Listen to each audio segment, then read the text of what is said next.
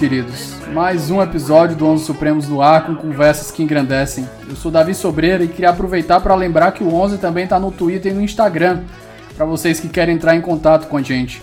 Ah, e antes que eu esqueça, o Onze agora tem um padrinho para quem quiser contribuir com esse projeto e participar dos bastidores dos nossos episódios lá no grupo no Telegram.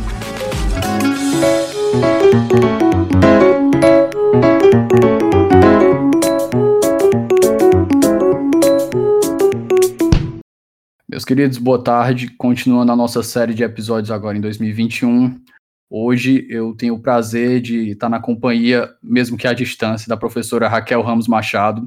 A gente veio conversar sobre teoria da democracia. A professora Raquel é professora aqui na Universidade Federal do Ceará, que eu tive o prazer de conhecer. Professora, a senhora pode, por favor, se apresentar para o nosso ouvinte? Oi, é, estou muito feliz de estar aqui.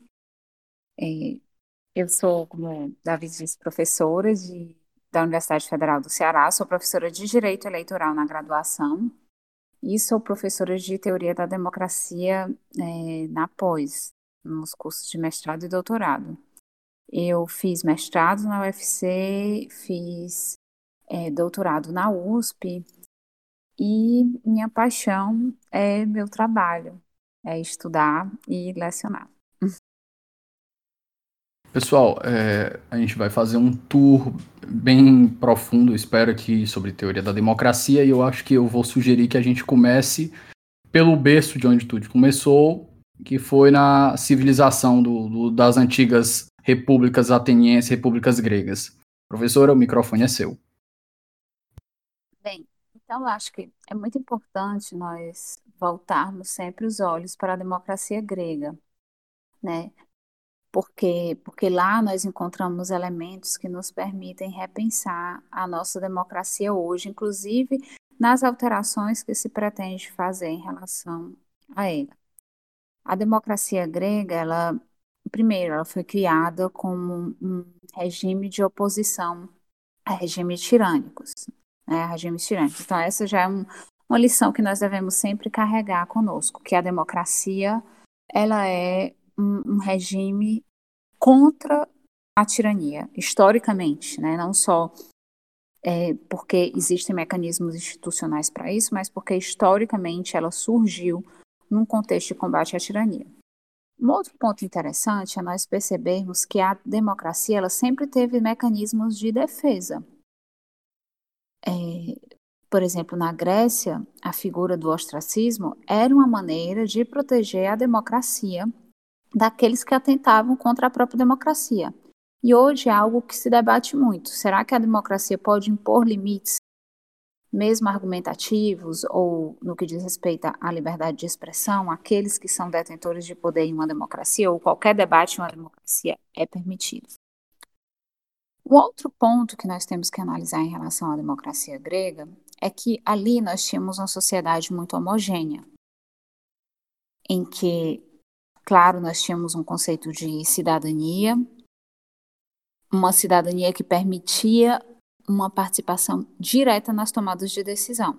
Então, não é que, não é que fosse voto direto, é que era uma participação direta. E essa participação direta só era possível por conta de dois elementos, exatamente por conta da homogeneidade é, dos cidadãos e por conta de um ambiente propício ao diálogo.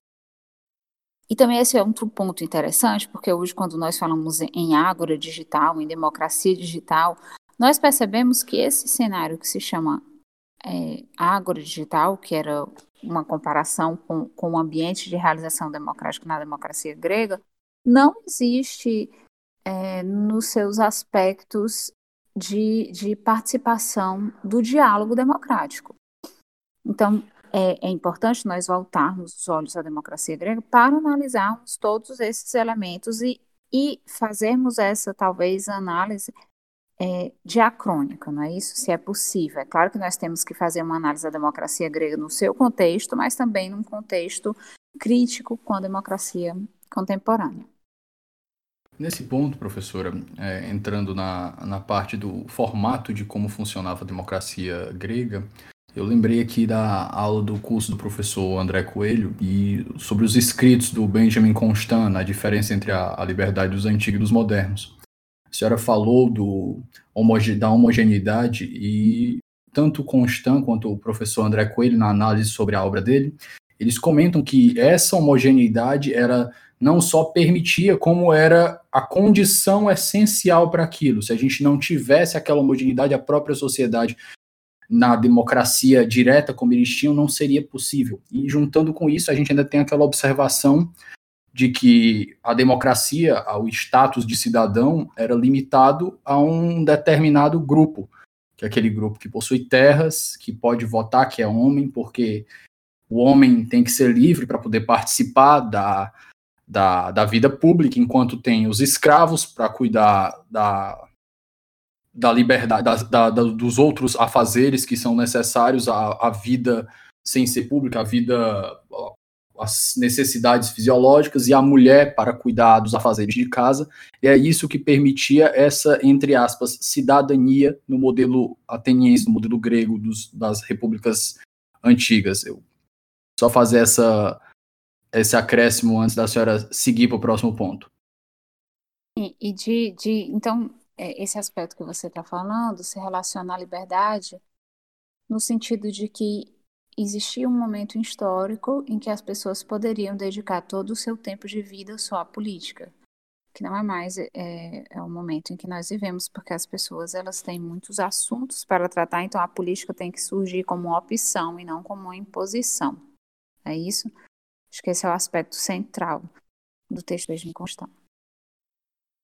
Perfeito. Professora, seguindo, nós podemos ter já agora a definição dos conceitos do que é inerente a partir de um, do, do desenvolvimento dos, das ideias dos gregos, dos antigos, nós podemos ter a ideia dos conceitos e do que é necessário para compor um regime democrático. A senhora poderia descrever para a gente? Então, é, o interessante de, como eu disse, nós voltarmos os olhos para a democracia grega é porque desde ali nós já encontramos os elementos essenciais a uma democracia, e esses elementos foram apenas é, sendo alterados ao longo da história substancialmente, talvez até numa busca por justiça.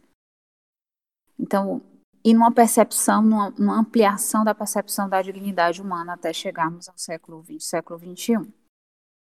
Mas desde então, o que é que nós tínhamos na democracia grega que viabilizava a democracia grega e que é essencial a toda democracia? Nós tínhamos liberdade, né? Isso é um elemento que nós acabamos de dizer. Nós tínhamos igualdade. E toda democracia precisa de uma previsibilidade normativa. Nós temos que ter um ambiente em que, em que esses três elementos são essenciais. Então, se nós tivermos que tratar de elementos essenciais da democracia, essencialíssimos, nós trataremos desses três elementos. Só que além desses três elementos, e também nós já podemos perceber naquele cenário, é, nós tínhamos um, uma adequação do diálogo democrático, ou um ambiente próprio para o diálogo democrático, porque a democracia ela tem que conviver com pluralismo. Só que veja, veja que naquela época, quando nós falamos de um pluralismo naquela época, um pluralismo na sociedade igual não é problemático. Só que nós temos que trazer, então, esse pluralismo para a sociedade é, contemporânea. Na verdade, ali não existia propriamente um pluralismo, mas é porque a sociedade era tão é, semelhante, os homens que, que participavam do debate eram tão semelhantes que, naturalmente, aquele, aquele diálogo democrático é, era menos conflituoso do que ele é na contemporaneidade. Mas então, se nós pudermos tratar de elementos essenciais da democracia como um todo, nas teorias da democracia, é, de uma forma evolutiva, mudando, como eu disse, o conteúdo, às vezes, de cada uma dessas palavras, porque a noção que nós tínhamos de igualdade na antiguidade era diferente da noção de igualdade que nós tivemos é, após as revoluções liberais, e é diferente da noção de igualdade que nós tivemos depois das das grandes guerras mundiais do século XX, mas ao longo de todo esse período, esses elementos estiveram presentes como necessários na democracia: igualdade, liberdade, previsibilidade normativa e, já numa maior elaboração, como eu disse, pluralismo e tolerância, que viabilizam o contexto adequado para é, o diálogo democrático. Professora, é, num, em que eu poderia lhe perguntar, em que ponto histórico nós temos uma transição desse modelo democrático grego para os atuais, ou até para um sucessivo a ele? Seria o, o, marco histórico a queda do antigo regime com as revoluções burguesas, a Revolução Francesa, a Revolução Americana, e diga-se de passagem, até porque a Revolução Americana, ela, menos do que a francesa, não se aproximou tanto da democracia do modelo de democracia, porque o modelo de democracia que se conhecia à época era o da democracia grega e os americanos tinham uma, um, um, certo receio e eles montaram um sistema mais ligado à ideia de república do que à de democracia. Seria correto, então, eu lhe pergunto, afirmar que a transição desse modelo de que as bases de uma democracia pura da, das, das, antigas democracias gregas, em que os direitos individuais não eram respeitados, porque o indivíduo ele se submete ao Estado para ser livre e a sociedade é livre enquanto o indivíduo é preso. Acho que são até as palavras que o Constant cita quando vai falar, fazer sua crítica ao, ao trabalho de Rousseau. É, seria correto dizer que foram as revoluções burguesas que começaram a introduzir novos elementos dentro do sistema democrático? Davi, eu, eu acho que se nós fizermos uma análise aprofundada da, da, da evolução da democracia e considerarmos o período romano, nós não podemos fazer esse salto, certo? Porque o que é que as pessoas fazem? Geralmente, elas passam da, da antiguidade grega para as revoluções liberais. Só que aí nós estamos esquecendo todo um período de transição histórica. E esse período de transição histórica foi muito relevante, porque o que é que aconteceu da democracia grega para o modelo atual. Né? Nós, nós passamos a ter um modelo de democracia representativa como sendo uma democracia relevante e, na verdade, essencial para garantir a liberdade, que é, na verdade, a centralidade do, do, do texto Constant. E de tantos, de tantos doutrinadores que, na verdade, desenvolveram as ideias democráticas no momento das é, revoluções liberais.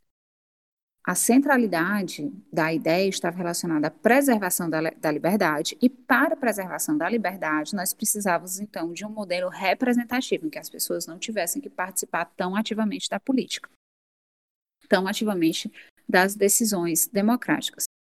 Só que, como eu disse para você, muitas pessoas elas esquecem essa evolução histórica e, e deixam de perceber que Durante é, o período romano, nós tivemos a República Romana.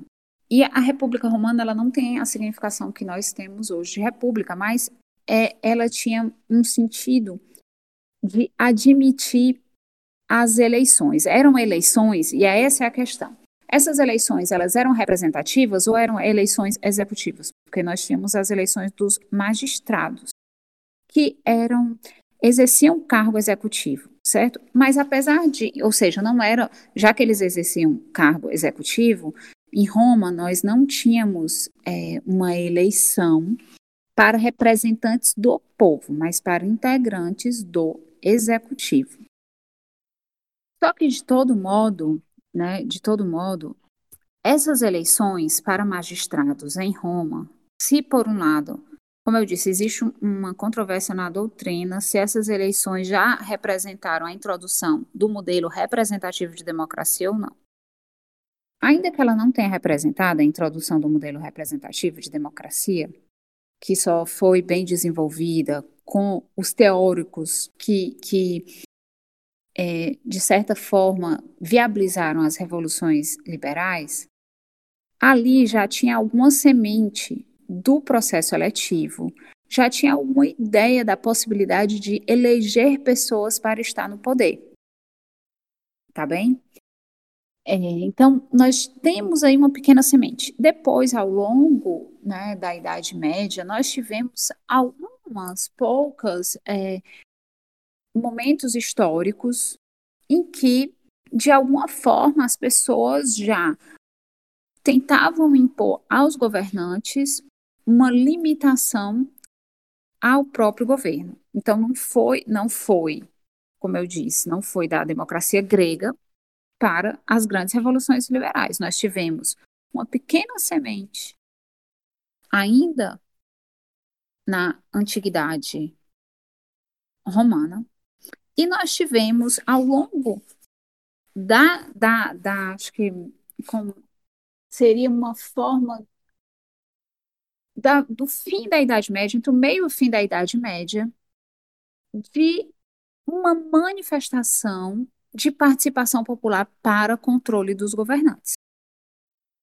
Apenas o que nós tivemos é, com as revoluções liberais e com os teóricos das, da revolução, das revoluções liberais foi uma grande guinada, tá certo? Então é preciso ter essa noção para que nós não percamos essa, essa, esse caminhar histórico e muitas, às vezes, é, manifestações fáticas que são ricas de lições.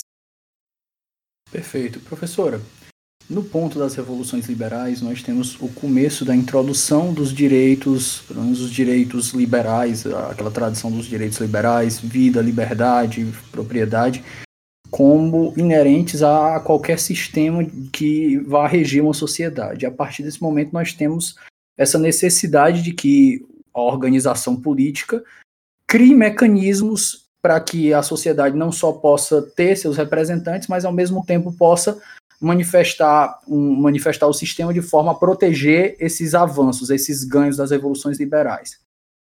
Com o desenvolvimento, o caminhar da, da sociedade, nós vamos tendo agora, mais para o século XIX, século XX, nós vamos começando a nos preocupar com os avanços do capitalismo e depois das revoluções, das revoluções industriais, e nós vamos vendo que um dos pontos que começam a entrar no debate público são as questões de desigualdade social.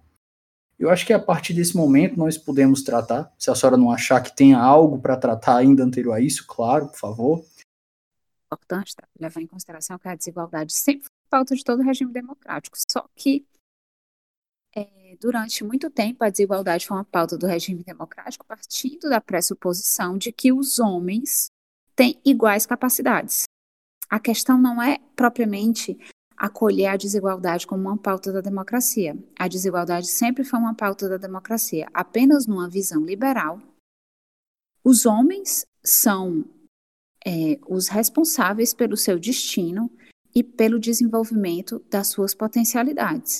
O que, ao longo é, da vivência, né, da, da conquista dos direitos civis, se percebeu que não era verdade diante da constatação de que o próprio nascimento de uma pessoa pode ser já uma condenação ou uma bênção.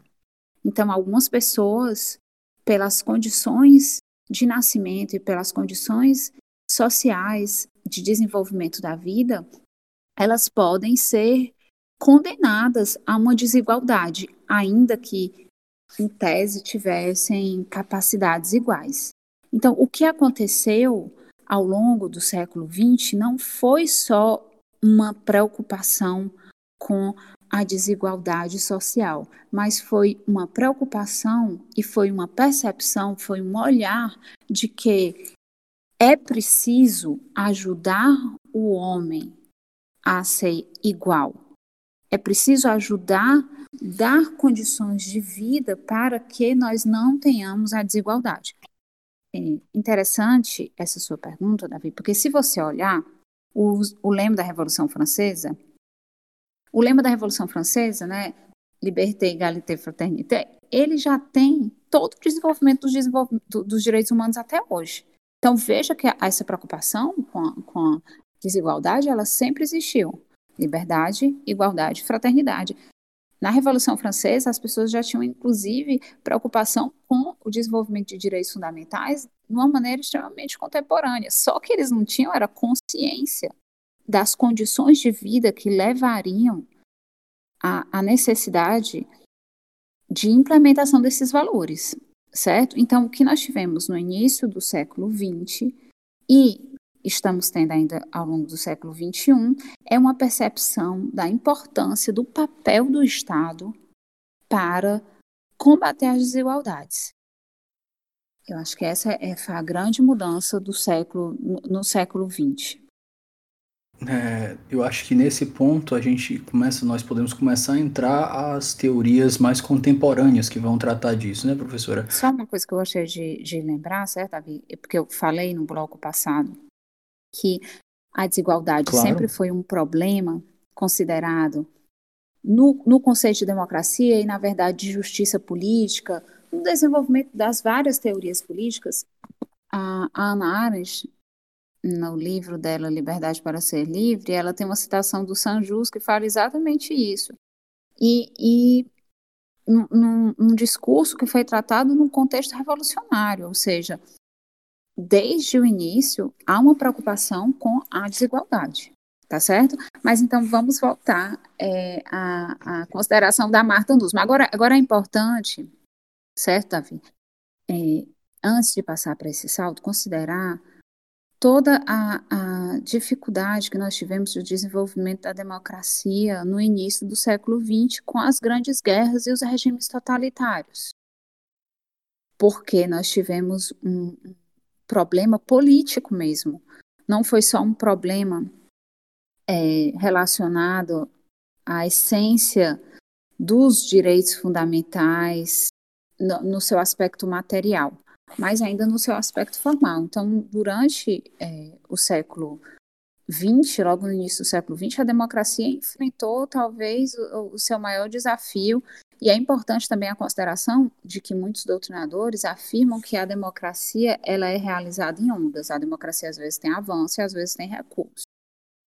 Perfeito. É, professora, é, num dos episódios anteriores, a gente tratou aqui com o Fabrício Pontin sobre as ideias do SEM, e ele começa a tratar da, de um novo modelo, de, de um novo ideal de justiça a partir das capacidades. Ele vai fazer uma introdução ao pensamento econômico e como nós vamos trabalhar a teoria das escolhas, das preferências, e ele vai mostrar que, lógico, fazendo uma conexão justamente com o texto que a senhora falou, da, da Hannah Arendt, que é, ela faz essa diferenciação de que nós só somos livres quando estamos livres da necessidade vista essa como as nossas necessidades naturais, e da opressão, vista essas como os, os direitos políticos.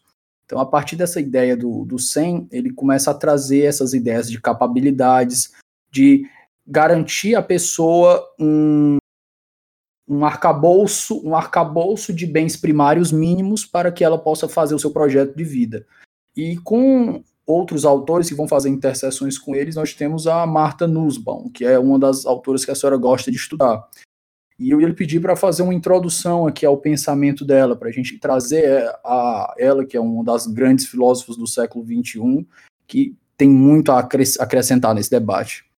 Certo. Agora, a, a colaboração que a Marta faz é sobretudo no que diz respeito à teoria dos contratos, do, do contrato social é uma consideração de quem integra o contrato social. Então, a, vai além da questão da teoria da democracia, certo? Porque a teoria, por isso que é, são muitos debates que se comunicam. Um, um, um, debate é o debate sobre as teorias da democracia, de saber quais são, quais são os elementos essenciais às democracias ao longo da história.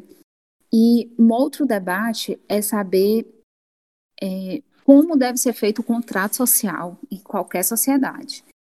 E a teoria da, da Marta Nussbaum, ela trata exatamente, ela procura, de certa forma, reformular a teoria do contrato social, sobretudo a apresentada por Rawls, é, fazendo com que pessoas que nunca foram consideradas integrantes do pacto inicial passem a ser consideradas integrantes. É, é interessante esse aspecto da, da, da reformulação né, da teoria do contrato social, porque se comunica com um dado da, da, da teoria do Robert Dow quanto a quais são os elementos essenciais em uma democracia. E o Dow, por exemplo, ele afirma que nós precisamos ter a máxima inclusão de adultos em uma democracia.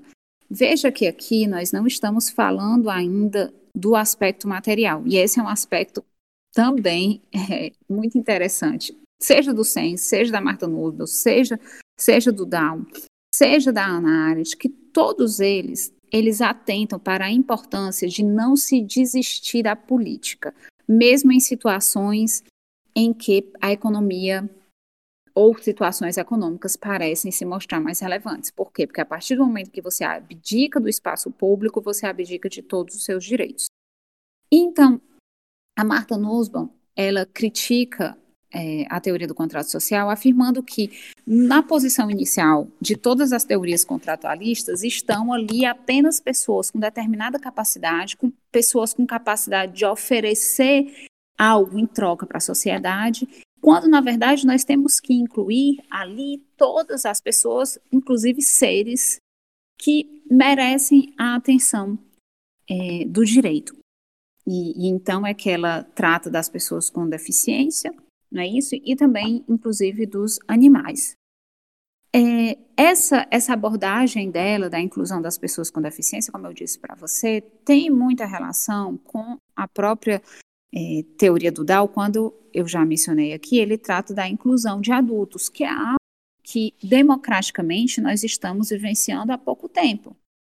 Faz pouco tempo, até pouco tempo, as pessoas com deficiência eram excluídas do debate democrático. Tanto que o artigo 15 da Constituição trata da suspensão dos direitos políticos das pessoas que são absolutamente incapazes, quando na verdade nós nem temos mais a figura do absolutamente incapaz, a não ser do menor de 16 anos, mas não daqueles que estão inteiramente retirados do debate. Então, uma, é, acho que a teoria dela se relaciona, né, muito no, no aspecto político com a teoria das democracias, quando ela amplia aqueles que podem participar da sociedade política e aqueles que merecem a proteção da sociedade política. Não só no que diz respeito às capacidades, porque as capacidades, aí nós já entramos num aspecto material da democracia. Quando nós estudamos teoria da democracia, nós temos que considerar a democracia no aspecto formal e a democracia no aspecto substancial. Quem faz muito bem essa diferenciação é Bobbio. Então, quando nós fazemos essa diferenciação e consideramos a, a, teoria da democracia no aspecto formal, nós temos que considerar quais são os elementos que uma sociedade política precisa ter para ser uma democracia efetivamente desenvolvida, certo? E aí é, é, esse, o desenvolvimento da, da teoria das capacidades já tem mais relação com a democracia no seu sentido substancial e não propriamente no seu sentido formal. No seu sentido formal, nós temos várias outras teorias da democracia que foram desenvolvidas ao longo do século XX e que nós temos que considerar, como a teoria da democracia participativa e a teoria da democracia deliberativa. É, a gente pode seguir, entre outros pontos, outras teorias relevantes, uma que me chamou muita atenção e um texto que foi muito transformador. Acho que a palavra é essa, que me abriu muitos olhos tanto para outras perspectivas que eu não conhecia, que é o, o, texto da democracia agonística, o modelo de democracia agonística da Chantal Mouffe. Eu acho que aquela proposta que ela faz, apesar de é, ser problemática, todas as, todas as propostas são, têm seus problemas, mas eu acho que ela é muito certeira na crítica que ela faz ao modelo Habermasiano e Rawlsiano de democracia deliberativa. E eu ia propor aqui para a gente, para a senhora, para a gente fazer uma discussão sobre esse modelo da Chantal Mouffe. Fique certo. à vontade para fazer certo, essa introdução. Vamos favor, fazer, professora. só que eu acho que antes de nós fazermos, é importante ter uma visão panorâmica das teorias da democracia do século XX, porque ela é uma das teóricas contemporâneas. Então, nós temos que entender o contexto em que ela surge e que está relacionado com o conceito de democracia formal, não substancial. Está relacionado exatamente a saber quais são os critérios formais, objetivos dentro da democracia relacionada aos espaços institucionais e a quem pode participar, como deve ser o diálogo para viabilizar que a sociedade seja considerada democrática. Tá bem? Então, é, ao longo do século XX, nós tivemos o desenvolvimento da teoria da democracia representativa. Apenas é, essa, a, o desenvolvimento da teoria da democracia representativa foi sendo pensado e repensado ao longo do século XX e foi tendo acréscimos de outras teorias, acréscimos e críticas de outras teorias da democracia.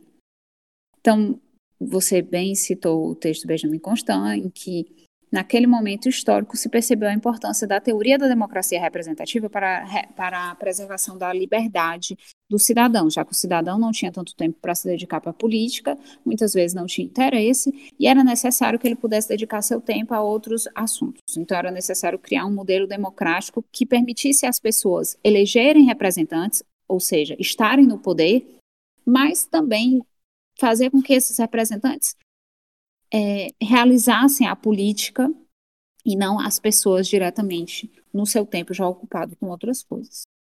O que acontece é que ao longo do século XX, as pessoas vão vivenciando desencantos com a representatividade. Né, desencantos, e foi, na verdade, alguns desencantos desses que permitiram a ascensão de regimes é, totalitários. Então, esses desencantos, e na verdade a percepção de que o povo não está tão intensamente no poder assim, é que levou ao desenvolvimento de teorias realistas da democracia, em que as pessoas disseram, olha, a democracia é o poder do povo, mas o povo não está tão intensamente no poder. O povo elege uma elite política e o que nós temos que procurar é tentar eleger uma boa elite política. Eu digo isso porque a Chantal Mouffe ela é uma pluralista política, então nós não temos como entender é, a, a Chantal Mouffe sem entender o primeiro pluralismo político, que é o chamado pluralismo clássico. Então, nós tivemos uma teoria da democracia pluralista, que é uma teoria da democracia realista, que considera exatamente esse jogo de poder da forma como ele ocorre, que considera a, a importância da elite política para é, a realização da democracia.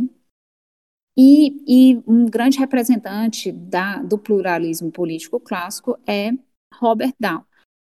Nesse contexto ainda de realismo político, nós tivemos vários outros, inclusive é, que a Chantal Mouffe é, critica, não é isso, no texto dela, exatamente porque eles davam aos partidos políticos e aos políticos um destaque muito relevante, mas tem que se entender que ela se insere nessa corrente pluralista em que, em que o conflito político é tido não como um problema da democracia, mas como a força vital da democracia.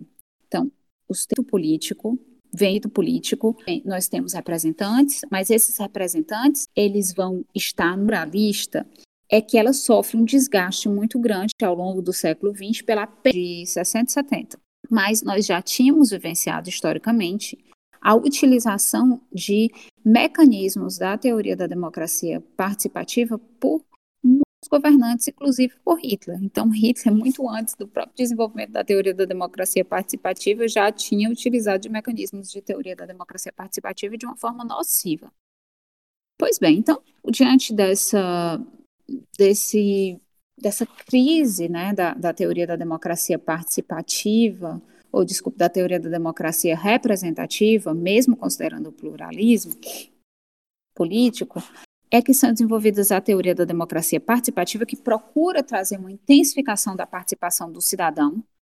E aí é que nós temos um diálogo entre as teorias da democracia contemporânea com a democracia grega. Porque as pessoas, elas voltam o olhar novamente para a democracia grega para pensar, olha, as pessoas elas estão descontentes porque não podem participar do governo. Elas estão descontentes porque elas acham que os seus representantes não a representam. Vamos buscar caminhos para viabilizar uma maior participação das pessoas? É, essa teoria ela encontra inúmeras dificuldades até hoje. Ela é muito importante porque ela, de certa forma, ela permite à teoria da democracia representativa um, um respirar nas suas tensões, mas ela também traz muitos outros problemas. E é, logo na sequência, além da teoria da democracia participativa, nós tivemos teoria, o desenvolvimento da teoria da democracia deliberativa, que é exatamente a, as teorias da democracia que a Chantal Mouffe critica. Porque na teoria da democracia é, deliberativa é trazida toda uma ideia de diálogo racional, de racionalização dos embates políticos dentro de centros de, de instituições, dentro de espaços institucionalizados. Vejam, então nós passamos de um momento em que realistas políticos afirmam, olha, realmente o povo tem poder na democracia, mas o poder do povo não é tanto assim, porque ele apenas elege uma elite política. Então, o que nós temos que cuidar numa democracia é de como escolher a elite política. Passamos para essa fase em que há um aumento da participação popular e chegamos a esse momento em que se discute como, mesmo nos espaços institucionais, o povo pode participar e qualquer um que seja alguma, de alguma forma atingido tenha voz como forma de tentar resolver as tensões democráticas. E o que a Chantal Mouffe alerta é que, na verdade, os diálogos democráticos não são tão racionais. Então, muitas vezes, o que nós temos na, na, no desenvolvimento das teorias das democracias deliberativa é mais uma manipulação do discurso racional do que efetivamente um discurso racional. E além disso, o que é que ela afirma? Nós temos um, nós terminamos abafando as paixões políticas que nós não podemos abafar. Você lembra que logo no começo, quando eu falei que a Chantal Mouffe ela se inseria no, na teoria é, pluralista, né, política, que é a mesma do Dow, só que ela é uma pluralista radical, é uma teoria que, por excelência, admite o conflito. Então, veja, enquanto que as teorias pluralistas trabalham com o conflito, as teorias da democracia deliberativa buscam um consenso. E o que a Chantal Mouffe alerta é, é que nós não temos necessariamente consensos em uma democracia, nós teremos sempre conflitos permanentes. É tanto que ela faz referência a um consenso conflituoso. Nós só teremos em uma democracia consensos conflituosos. Então, a importância da, da, da teoria da Chantal Mouffe é trazer um alerta para a importância das paixões políticas, não paixões desenfreadas, tanto que ela, ela alerta para a importância do papel da política de arrefecer paixões através dessas arenas que são dadas pelo próprio contexto político. Então, acho que, que casando todas as teorias e as críticas, é isso. Professora, muito bom. É, eu queria lhe perguntar, ainda nessa, nessa análise sobre a, a, a teoria da Chantal Mouffe, como ficaria, por exemplo, foi um ponto que me chamou a atenção, como ficaria, por exemplo, a ideia de liberdade de expressão?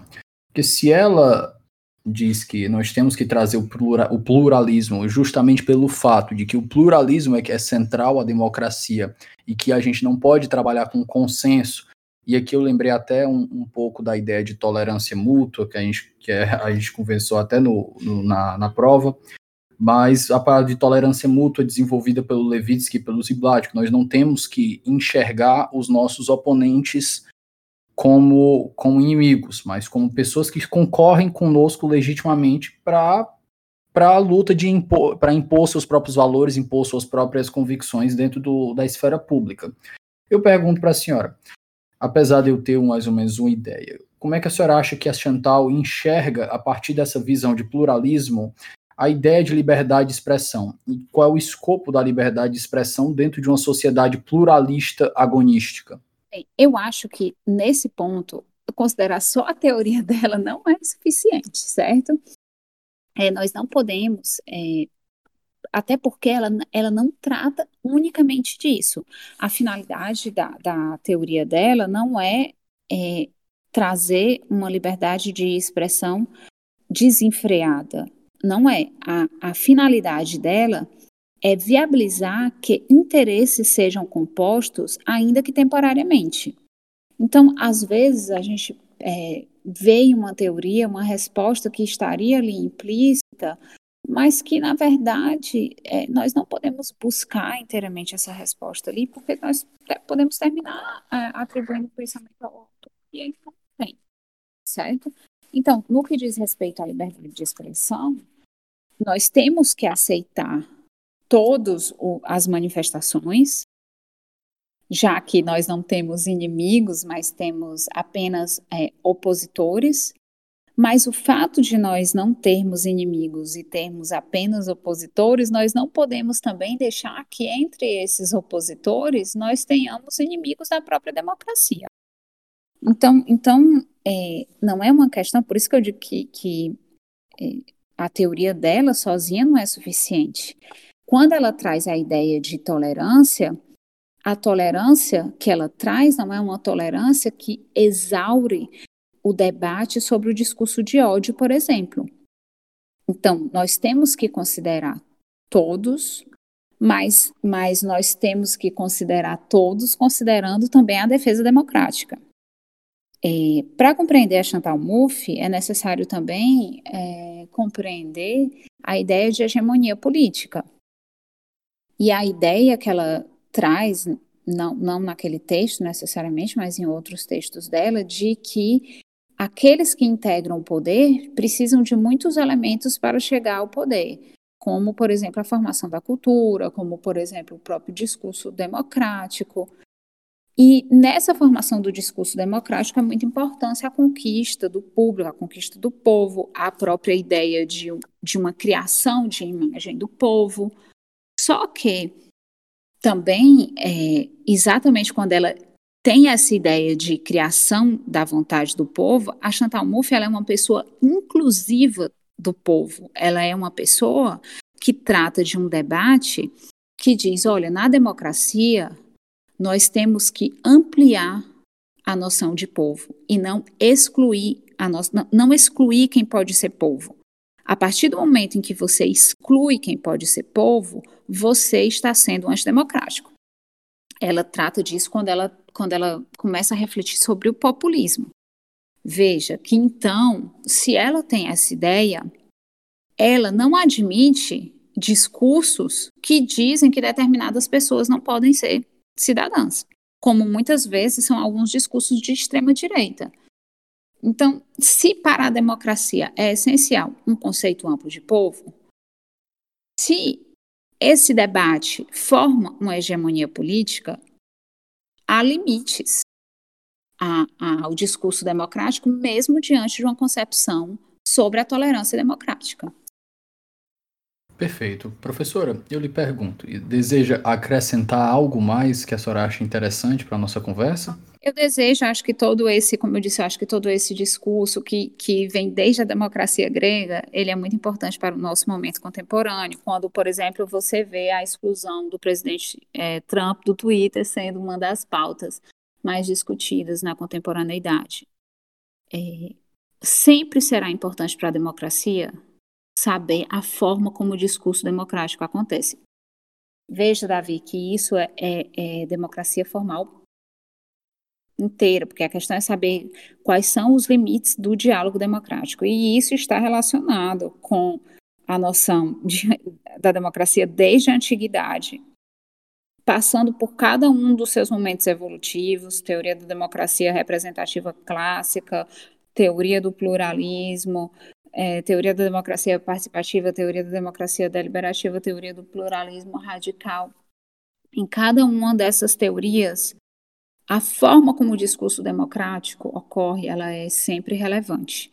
E essa é uma atenção que nós devemos ter para saber até que ponto podemos admitir que uma pessoa tenha voz para determinados conteúdos em uma democracia eu apenas então termino, né, é, com, com o apelo a que as pessoas tenham cuidado ao conteúdo das suas falas em uma democracia.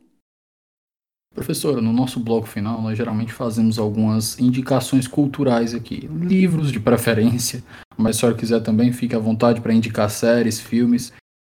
É, o microfone continua sendo certo, seu. Não, eu é, gostaria de indicar livros e até é engraçado nós termos falado na Marta Nussbaum, e a Marta Nussbaum faz um alerta muito grande é, na sua obra sobre a importância da literatura, porque ela diz que dificilmente nós compreenderemos o humano lendo só livros técnicos, mesmo de mesmo livros de filosofia. E é por isso então que ela recorre tanto à, à, à literatura grega para explorar a complexidade humana.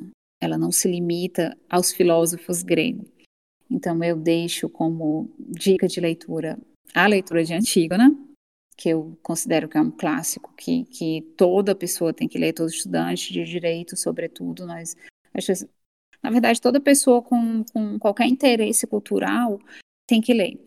Eu acho que nós não devemos ter assim, uma visão discriminatória de dizer, ah, essa pessoa não é culta, essa pessoa é culta. Depende, ela tem interesses diferentes dos nossos, mas para quem tem interesse em cultura, eu acho que, que nós temos que começar, como ela bem ressalta, com com a literatura com os clássicos gregos. Então, eu já indico a leitura de Antígona.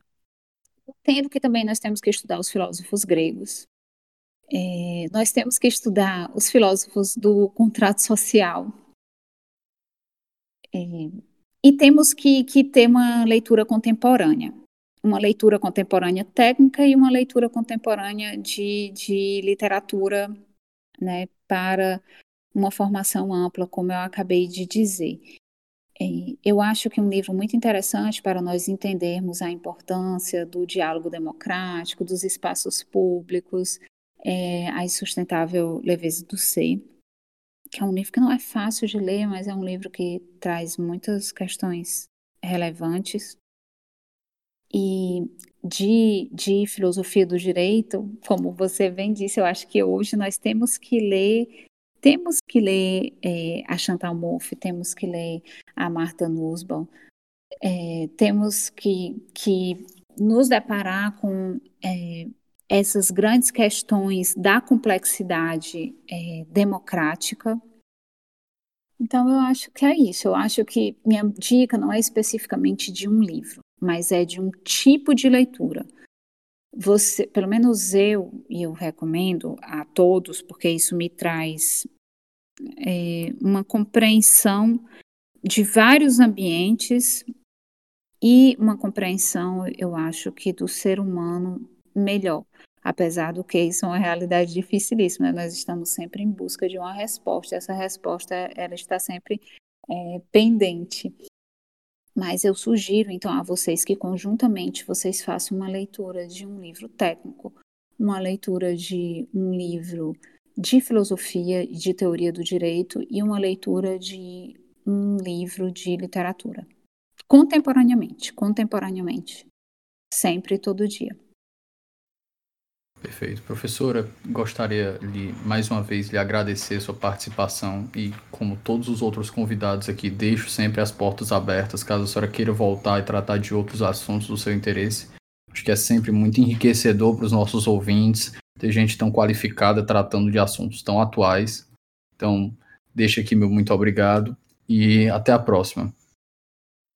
Até a próxima, Davi. Muito obrigada também. E que vocês mantenham a crença na, no pluralismo e se mantenham tolerantes, mesmo diante de discursos em que a diversidade é tão intensa.